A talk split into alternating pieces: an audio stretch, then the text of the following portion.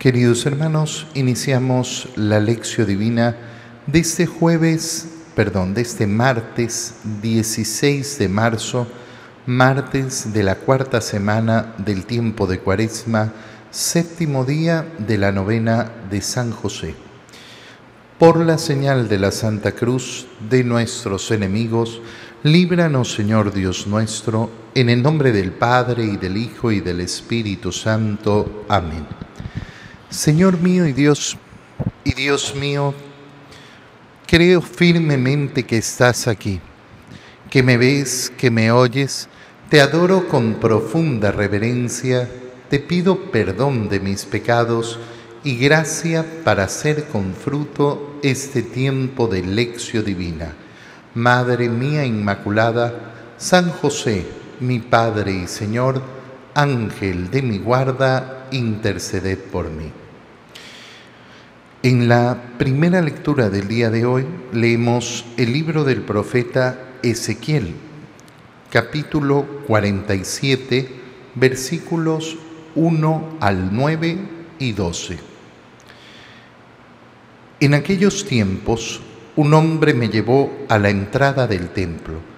Por debajo del umbral manaba agua hacia el oriente, pues el templo miraba hacia el oriente y el agua bajaba por el lado derecho del templo al sur del altar.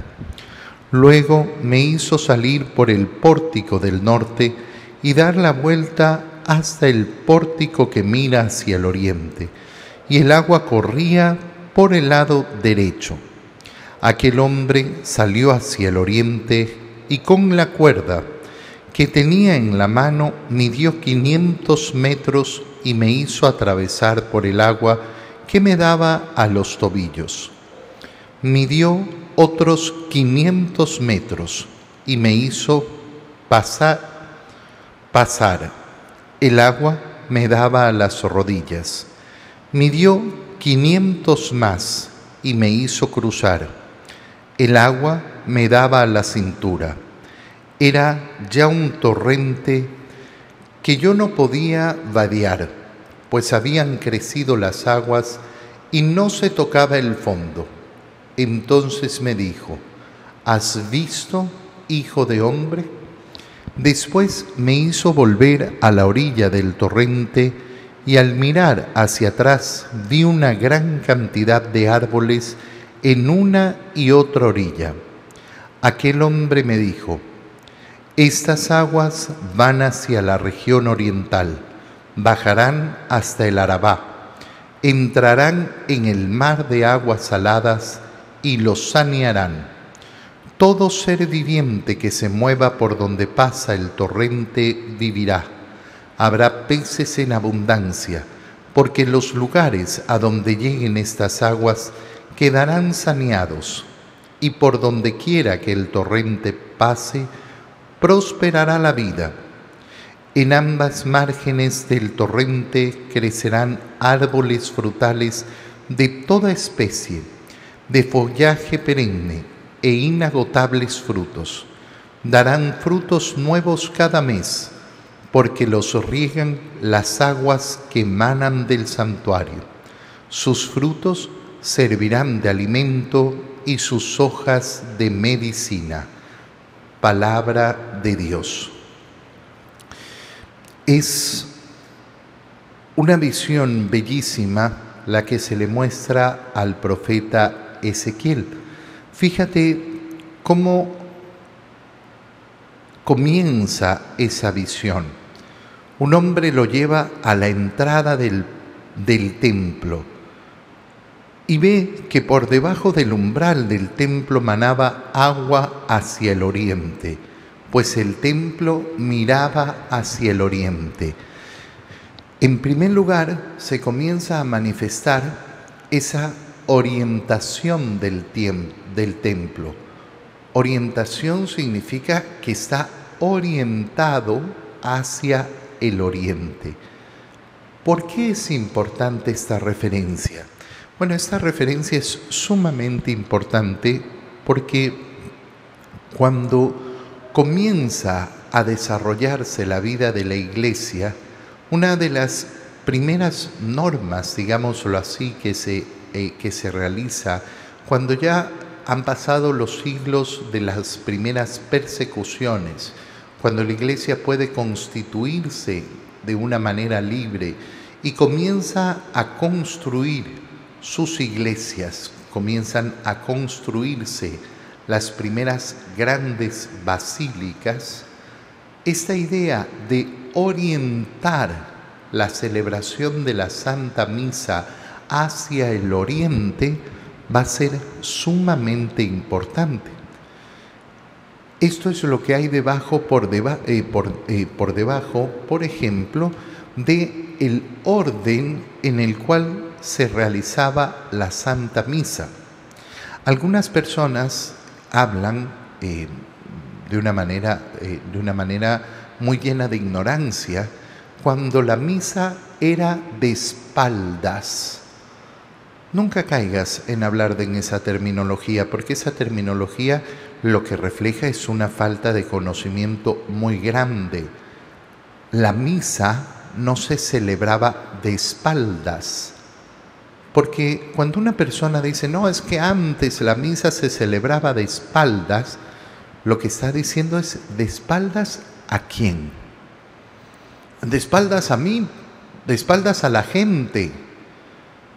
No, mira, la misa no se celebraba de espaldas a la gente, porque no era, eh, no era el deseo al celebrar la misa de darle espaldas la espalda a la gente. El deseo de celebrar la misa era orientarse hacia el Señor, que es el sol naciente, ese sol que viene del oriente. Y por eso se trataba de incluso construir las iglesias hacia el oriente, que el altar mirara efectivamente hacia el oriente, que se dirigiera hacia el oriente y el sacerdote entonces se colocaba en el altar mirando hacia el oriente.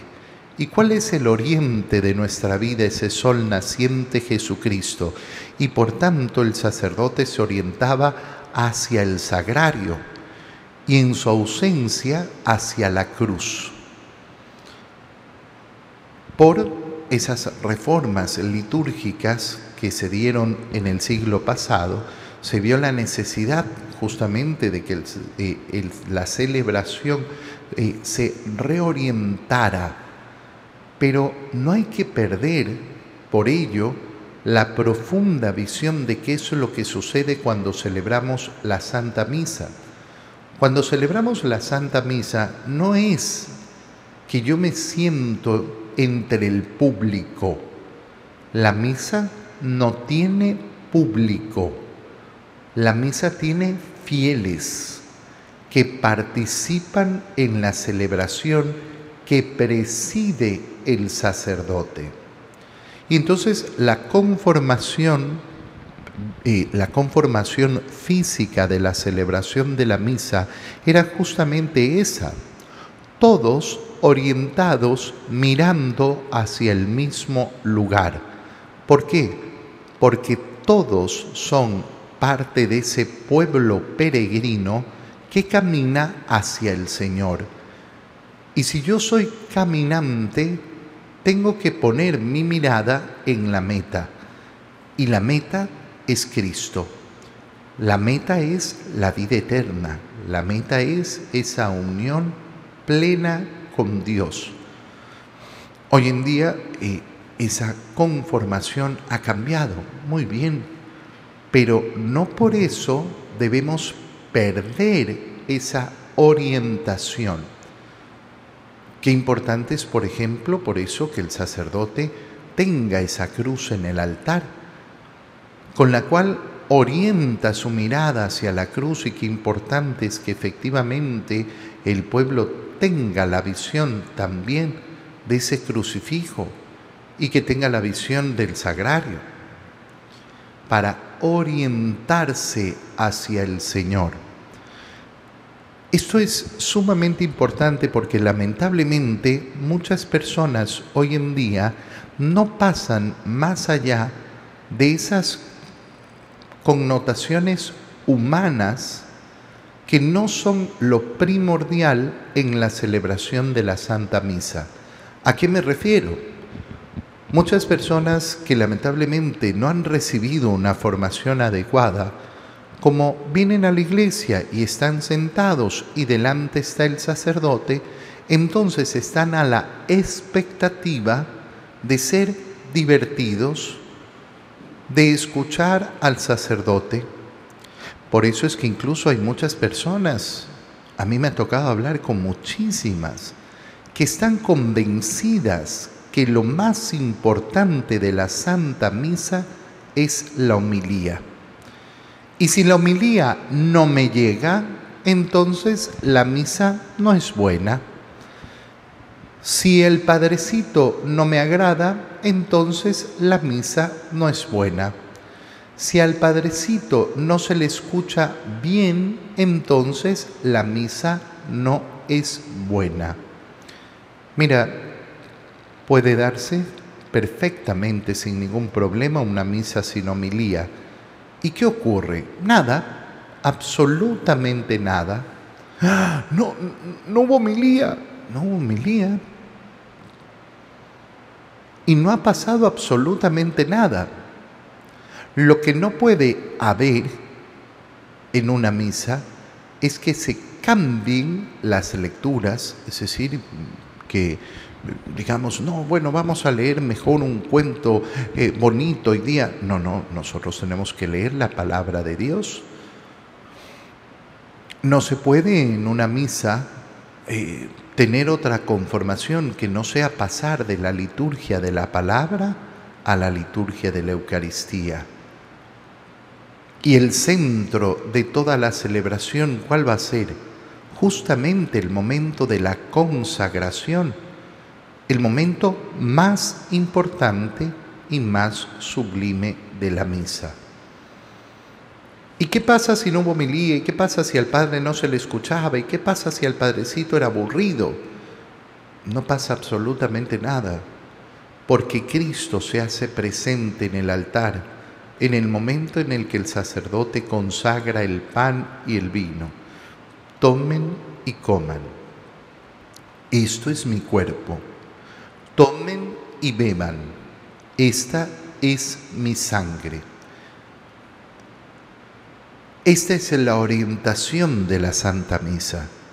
Y fíjate cómo de lo que estamos hablando es justamente de eso en esta visión de Ezequiel Ezequiel ve este poquito de agua que sale del pórtico, eh, del pórtico del umbral del templo y después lo hace salir por el pórtico del norte y dar la vuelta hacia el pórtico que mira hacia el oriente y el agua corría por ese lado derecho. Y con una cuerda se van contando 500 metros y 500 metros y 500 metros. ¿Y qué va ocurriendo con este poquito de agua? Que primero da a los tobillos, después da a las rodillas, después da a la cintura. Y ya en pocos metros, en 1500 metros, se ha convertido en un torrente. Las aguas han crecido y ya no se puede tocar el fondo. ¿Has visto, hijo de hombre? Esto es lo que emana del templo. Esta es la gracia del Señor.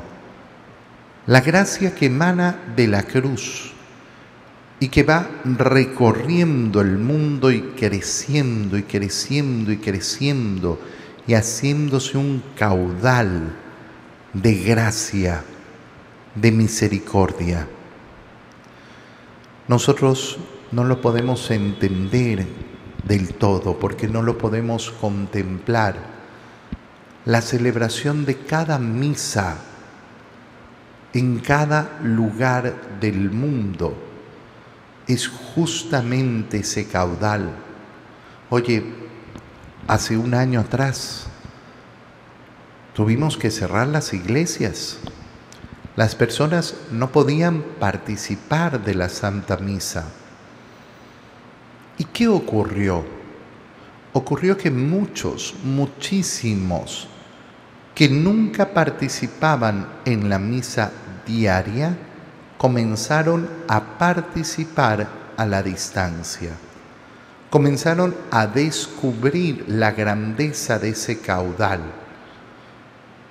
Imagínate si los sacerdotes hubieran dicho, bueno, no, no hay público. Si no hay público, no hay la obra de teatro. Muchas personas piensan así. Ah, bueno, pero si no hay gente, ¿para qué va a celebrar la misa el Padre? El Padre celebra la misa, haya una persona o haya mil, da exactamente igual. La misa no tiene su valor por la cantidad de personas que participan en ella. No es que es una mejor misa cuando más personas participan en ella porque es la misma y la única gracia de Cristo entregado en la cruz la que se nos entrega. Y es un torrente en el cual efectivamente todo es irrigado, todo es alimentado.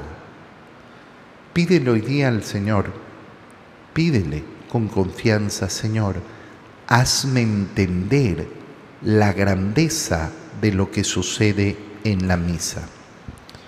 En el Evangelio leemos el Evangelio de San Juan, capítulo 5, versículos 1 al 16.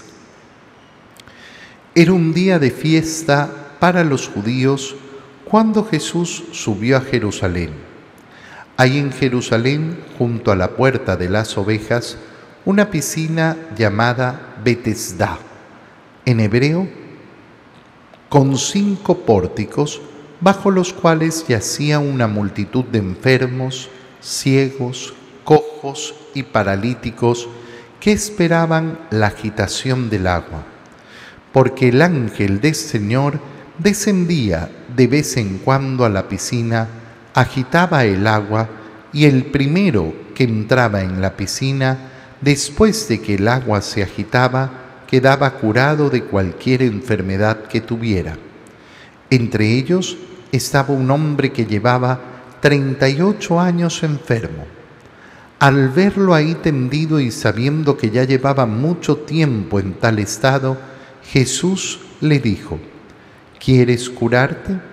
Le respondió el enfermo Señor, no tengo a nadie que me mete en la piscina cuando se agite el agua.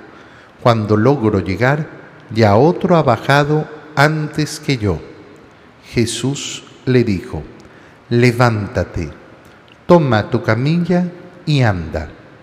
Al momento el hombre quedó curado, tomó su camilla y se puso a andar. Aquel día era sábado por eso los judíos le dijeron al que había sido curado, no te es lícito cargar tu camilla. Pero él contestó, el que me curó me dijo, toma tu camilla y anda. Ellos le preguntaron, ¿quién es el que te dijo, toma tu camilla y anda? Pero el que había sido curado no lo sabía, porque Jesús había desaparecido entre la muchedumbre. Más tarde lo encontró Jesús en el templo y le dijo, mira, ya quedaste sano, no peques más, no sea que te vaya a suceder algo peor. Aquel hombre fue y les contó a los judíos que el que lo había curado era Jesús. Por eso los judíos perseguían a Jesús porque hacía estas cosas en sábado. Palabra del Señor. La escena que nos presenta el Evangelio se une justamente a esa imagen de esa agua llena de gracia, de ese torrente que hemos visto en la primera lectura, pero nos hace fijarnos que ese torrente no está en otro lugar, sino en Cristo. Esta es la segunda ida a Jerusalén que nos cuenta eh, el apóstol eh, San Juan, el, el evangelista San Juan, en el Evangelio de Juan son tres idas, tres visitas justamente a Jerusalén, cuando Jesús sube a Jerusalén por diferentes fiestas, sobre todo por la Pascua. Y entonces comienza a contarnos que junto a la puerta de las ovejas, la puerta de las ovejas era una puerta por la cual entraban justamente las ovejas que iban a ser sacrificadas en el templo, entregadas al Señor. Había una piscina llamada Betesda de cinco pórticos. Esto es importante, ¿por qué? Porque cuando diseñamos las pilas bautismales, una norma muy bella, muy piadosa, justamente es que la pila bautismal tenga cinco lados. No es una obligación. Y por eso vas a encontrar pilas bautismales eh, de diferentes tipos. Pero es una piedad muy bella muy bella, constituir efectivamente esa, eh, esa pila bautismal con esos cinco lados. Y esta piscina goza de una superstición. Cada cierto tiempo se agitan las aguas y la gente piensa que es un ángel del Señor que ha descendido y está agitando las aguas el primer enfermo que entre, entonces es curado. Son estas supersticiones que nosotros sabemos forman parte de las diferentes culturas. Siempre los hombres quieren llenarse de supersticiones. Siempre los hombres andan buscando la salvación, la sanación, la riqueza, la fortuna, la prosperidad. ¿A través de qué? A través de supersticiones. Supersticiones que llegan en momentos, en la mayoría, la verdad, a ser profundamente ridículas. Imagínate lo que nos plantea esta superstición, que Dios envía a su ángel para ver competir a los enfermos. A ver, ahora el, que más rápido se mueva entre los ciegos, los cojos, los paralíticos, verlos cómo están ahí luchando para llegar primero y meterse a la piscina. Entre ellos está un hombre que llevaba 38 años enfermo 38 años enfermo, tendido en su camilla, a él se acerca Jesús. ¿Quieres curarte? Es el deseo de tu corazón. Este enfermo no le contesta directamente al Señor, pero le dice, Señor, no es que no quiero curarme. Lo que pasa es que no tengo a nadie que me ayude a meterme a la piscina cuando se agita el agua. ¿A quién se ha acercado Jesús? Jesús se acerca a aquel que no tiene a nadie que lo ayude. Qué importante esta frase. ¿A quién tengo que ayudar yo para imitar a Jesús? ¿A quién tengo que acercarme yo para imitar a Jesús, aquel que no tiene a nadie. Entonces el Señor le dice, levántate, toma tu camilla y anda. Y el hombre quedó curado. ¿Qué ocurre en esta escena? Se pasa de ese pórtico, perdón, de esa fuente sanadora, de esa piscina sanadora, de esa idea supersticiosa a la verdadera fuente de la sanación. ¿Y cuál es la verdadera fuente de la sanación? Cristo. ¿Y cuál es la principal sanación? ¡Ah! La física. No, fíjate bien. El Señor le dice que se levante y, y lleve su camilla.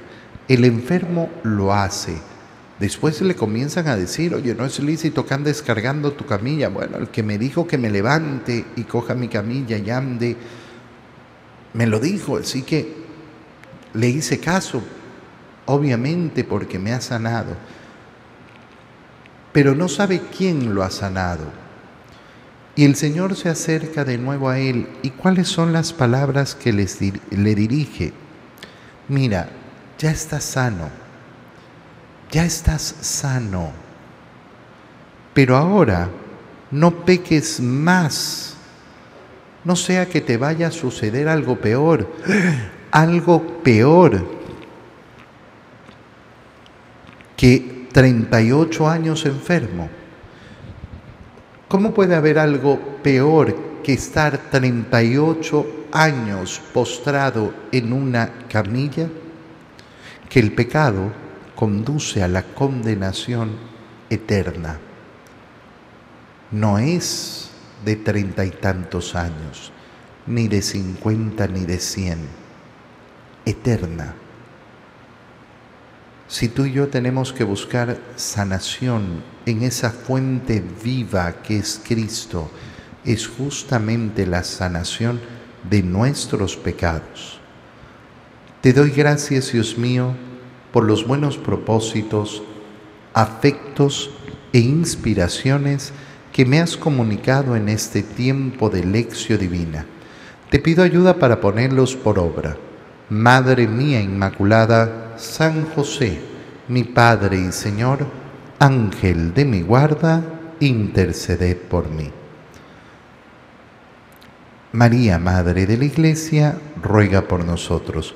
Queridos hermanos, que tengan todos un feliz día.